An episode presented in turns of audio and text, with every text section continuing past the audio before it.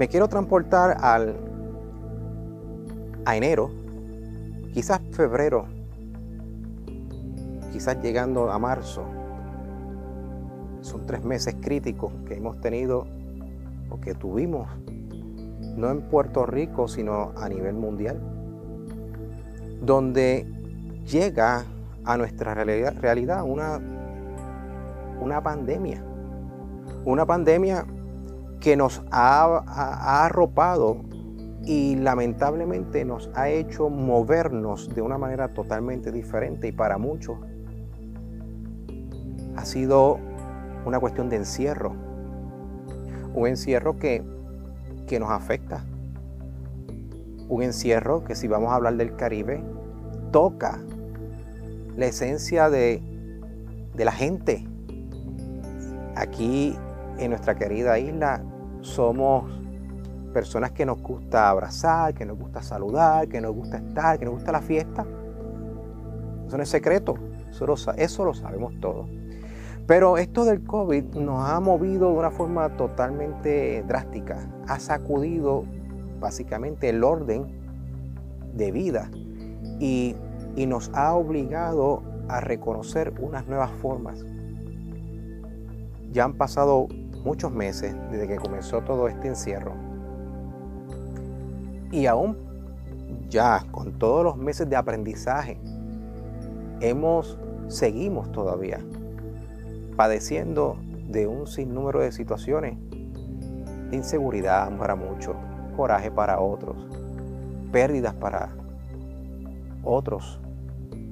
En fin, muchos cambios, cambios que nos han llevado poco a poco a, entender y a aceptar que las cosas no serán como antes. La forma en que, que conocíamos ya no será. Y es un nuevo mundo, un nuevo predicamento. Es una nueva manera de ver las cosas.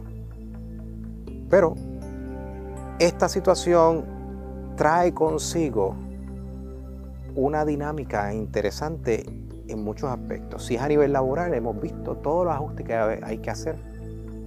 Muchos no han podido regresar a sus trabajos, muchos han perdido sus trabajos porque los lugares ya no pueden congregarse.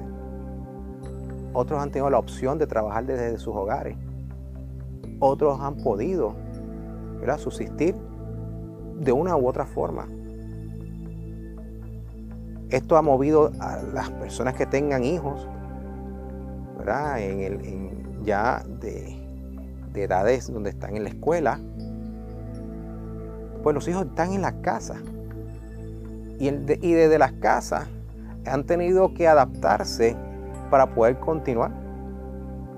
Yo sé que ha habido muchos sacrificios por parte de muchos maestros que lo hacen con mucho amor, pero los han movido de su zona eh, de confort y, han tenido que aprender, en este caso reaprender nuevas estrategias para poder entonces llevarle la enseñanza a muchos niños.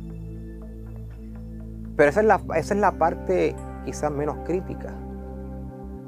Cuando hablamos entonces de la convivencia del que está en la casa trabajando versus, o y a su vez, mejor dicho, de la persona que está a cargo de la supervisión para que los niños hagan sus tareas y todo en la casa, más los propios niños dentro de su entorno. Entonces tenemos aquí una nueva ecuación y podemos decir, pues es la familia. Sí, pero es la familia con otras circunstancias. Porque la familia usualmente, la familia iba a su trabajo por la mañana, regresaba por la tarde, iba al, escuela, al colegio, a la escuela, de igual manera regresábamos por la tarde y por las mañanas el corre y corre y todo lo demás, y por las tardes cuando regresamos, pues lo mismo. Y ya más bien la, la relación familiar era otra. Ahora no, ahora estamos hablando de algo 24/7. Y lamentablemente, todo, todo cambio, todo ajuste trae situaciones positivas para muchos y para otros situaciones negativas. En cuanto a las situaciones negativas, pues temo decir de que ha aflorado ha proliferado, ha aumentado la cantidad de eventos, tanto de maltrato, de violencia doméstica, maltrato a menores, en fin, que se ha manifestado ya que el vehículo con el que se cuenta en estos momentos es la casa, el como único espacio, pues hace que la dinámica sea otra. Aquellos con suerte quizás tengan unos espacios más grandes y uno pueda pues quizás este, tener un propio espacio aún dentro de ese encierro. Pero cuando evaluamos a las personas que tienen espacios más limitados, pues es más crítico la cosa y requieren más ajuste. Y para estas personas se hace mucho más difícil, el reto es mayor. Cuando estamos en un momento como este, donde no hay opción, donde lo que nos queda es seguir hacia adelante, donde en vez de enfocarnos en la queja, nos enfocamos en buscar soluciones, donde buscamos todos los días la, posibilidad de que esto mejore. Mira, está bien, pero estamos en un momento de búsqueda, de una búsqueda difícil, pero no imposible. Una búsqueda que va a requerir mucha paciencia, saber esperar y lanzarse en el momento indicado. Y cuando digo lanzarse es atreverse a hacer algo distinto. Yo creo mucho en el concepto innovar. Y cuando hablamos de innovación, pues posiblemente desarrollar aquello que quizás algún día pensaste que podías desarrollar, pero nunca lo intentaste. Y, y va desde un trabajo, desde alguna actividad, desde algún hobby, algún pasatiempo, en fin. Pero todo esto va a requerir una, una comprensión mayor por parte de cada una de las personas que estamos en estos momentos trabajando eh, con la idea de que la vida no será igual debido al COVID. No será igual, pero eso no significa que no se pueda vivir. Hay que cuidarse, hay que tener las mejores prácticas de convivencia. Aprovechemos la oportunidad para entendernos, aprovechemos esta oportunidad para conocernos aún más.